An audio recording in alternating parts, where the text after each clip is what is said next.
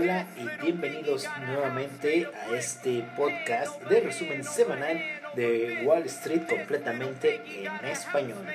Eh, mi nombre es Antonio Moreno, muchas gracias por escucharnos una vez más.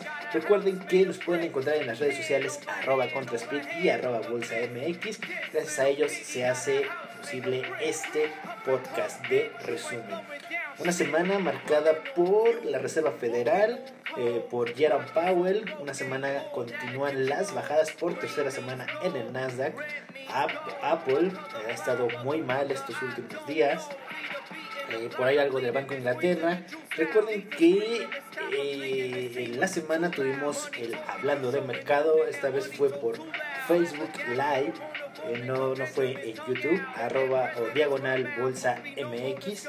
No dejen de seguirnos para estar atentos. Vamos a tratar de hacer el stream a todas las plataformas, incluida YouTube, incluida Facebook Live.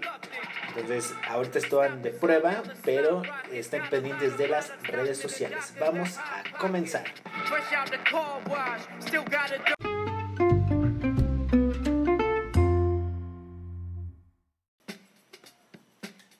Los principales índices accionarios en Estados Unidos concluyeron el día con pérdidas afectados por la cuádruple hora bruja.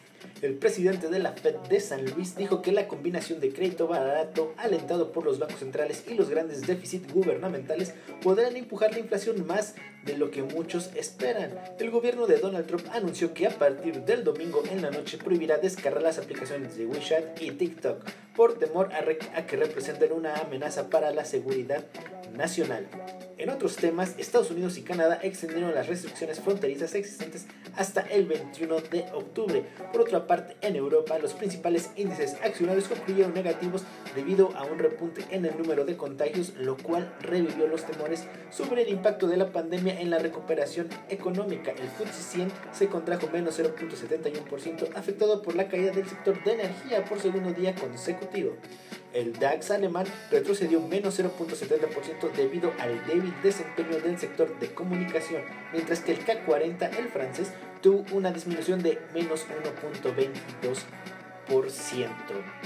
Algunos países europeos, desde Dinamarca hasta Grecia, anunciaron nuevas restricciones para frenar el aumento de contagios por COVID-19, mientras que Gran Bretaña está considerando un nuevo confinamiento nacional. En cuanto a, a noticias corporativas, LATAM Airlines dijo que recibió la aprobación del ajuste a un plan de financiamiento por 2.450 millones de dólares por parte de la Corte que revisa su proceso de protección por bancarrota en Estados Unidos. En el mercado de bienes básicos, el petróleo Brent cayó menos 0.75% a 42.21 dólares y el WTI avanzó 0.34% a 41.11 dólares. El oro ganó 0.42%, la plata retrocedió menos 0.73% y el cobre subió 1.11%. En algunas noticias globales, coronavirus Globalmente hay más de 30.319 casos, de los cuales menos 943 han muerto. La OMS alertó sobre el rebrote de casos en Europa, diciendo que están aumentando un ritmo mayor que durante el pico de marzo. La economista en jefe del Banco Mundial dijo que la recuperación global de la crisis del COVID-19 podría tomar 5 años y dependerá de cuándo se apruebe una vacuna y qué tan rápido puede ser distribuida globalmente. En Estados Unidos, el director del FBI dijo que Rusia está interfiriendo activamente en las elecciones presidenciales, esparciendo desinformación con el objetivo de afectar la campaña de Biden y la confianza de los votantes en los resultados de la elección. Las ventas al menudeo en Reino Unido crecieron 4.3% en agosto, arriba del 4.2% esperado y el dato anterior de 3.1%. Algunas otras notas corporativas. Volkswagen anunció que producirá su camioneta Taos en su planta de Puebla en México.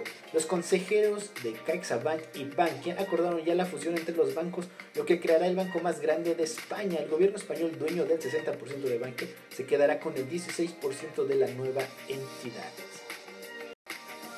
Como pueden ver, la caída nuevamente en, el resumen semanal quedaron el Dow Jones prácticamente tablas, el SP500 disminuye 0, menos 0.6%, el Nasdaq menos 0.6% y ojo con este dato, el Russell 2000 sube 2.7%, el VIX cae menos 3.9%, el dólar yen cae menos 1.49 y la libra sube 0.96%. La libra ha estado muy volátil debido a todas las noticias que han salido de, Boris Johnson, el Brexit, lo cual eh, eh, ya abordamos en el Hablando de Mercado.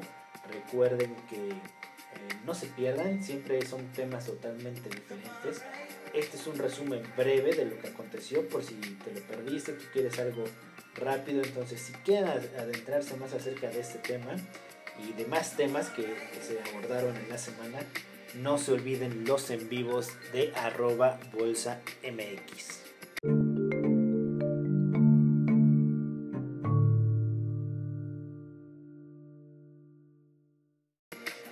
Este ha sido el resumen de la semana en cuanto a, porcentajes y a la bolsa.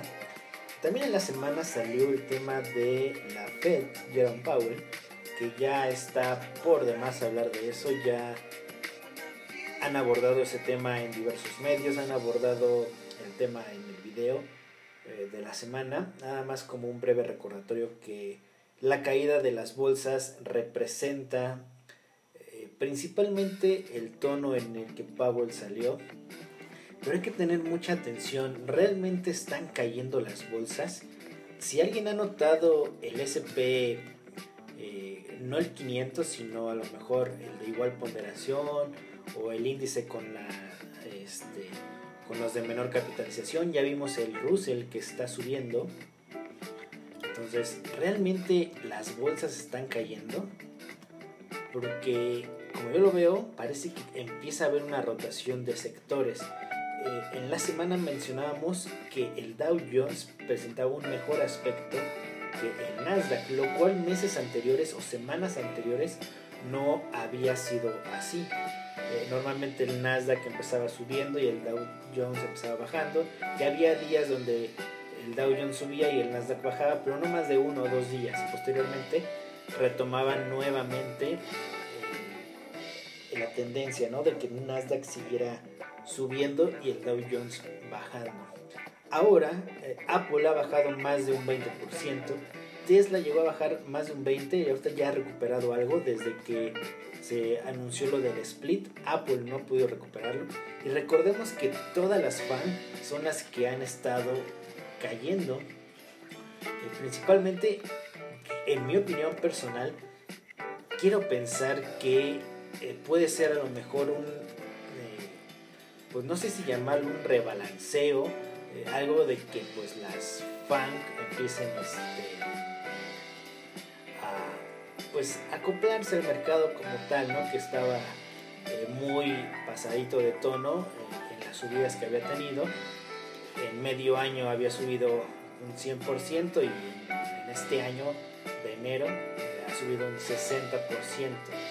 Apenas con esta caída que empezó en septiembre ha caído un 11% el índice FANC.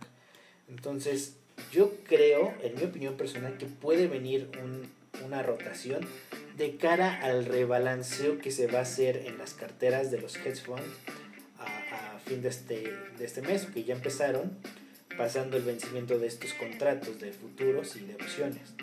También podría ser que estén haciendo una rotación a valores más, eh, eh, pues, no tan volátiles, no tan propensos a, a las elecciones de Estados Unidos.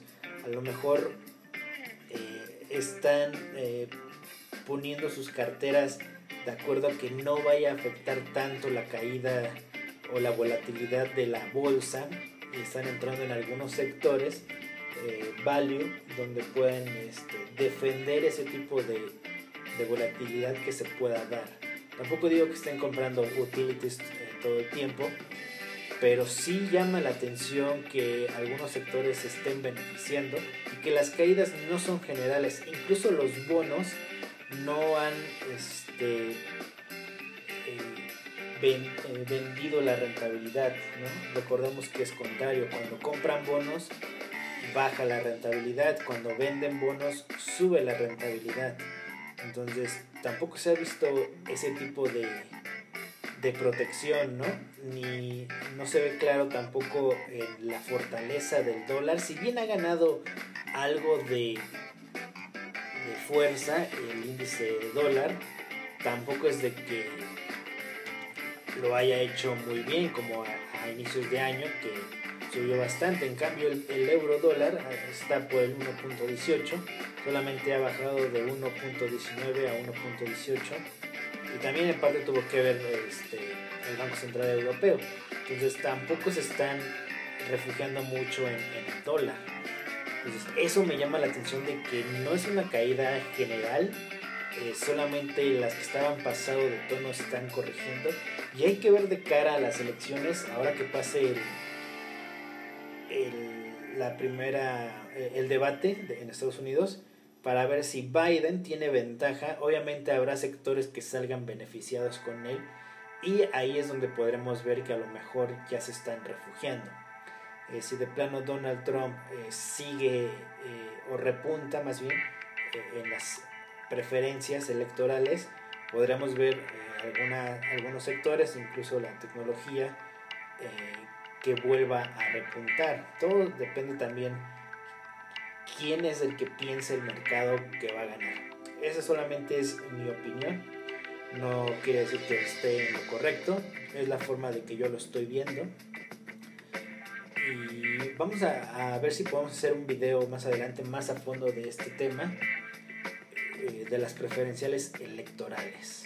A ver qué es, qué es lo que nos arroja. Porque si bien es cierto que el ratio value brow eh, ha estado tomando posiciones eh, a favor de value, todavía no rompe esa racha eh, y directriz bajista que trae arrastrando desde antes. Entonces hay que estar muy atentos y ver si efectivamente las caídas del Nasdaq continúan y arrastra más índices. Tan solo véanlo en Europa.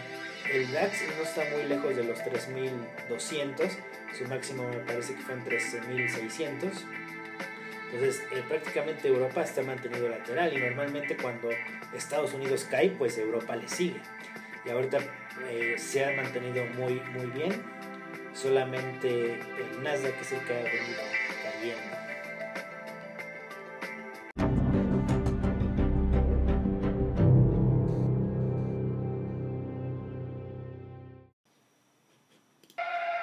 Pues ya vamos llegando al final de este episodio eh, muchas gracias por escucharnos. Eh, tienen su dosis de resumen semanal, que fue lo más sobresaliente.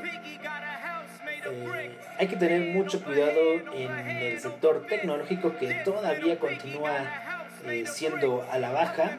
no hay que tratar de cazar el, el rebote. Ya saben qué cuchillos cayendo, mejor de lejitos, mejor no hay que tratar de agarrarlos, ni mucho menos. Mi nombre es Antonio Moreno, muchas gracias por escucharnos. Recuerden seguirnos en arroba contrasplit y arroba bolsa mx. Como pueden ver, son temas totalmente diferentes. No abarcamos lo que dijimos de la FED en su mayoría, ya que lo hablamos en el video. No tendré caso repetirlo, ya está ahí plasmado. Y nos vemos a la siguiente semana. Muchas gracias.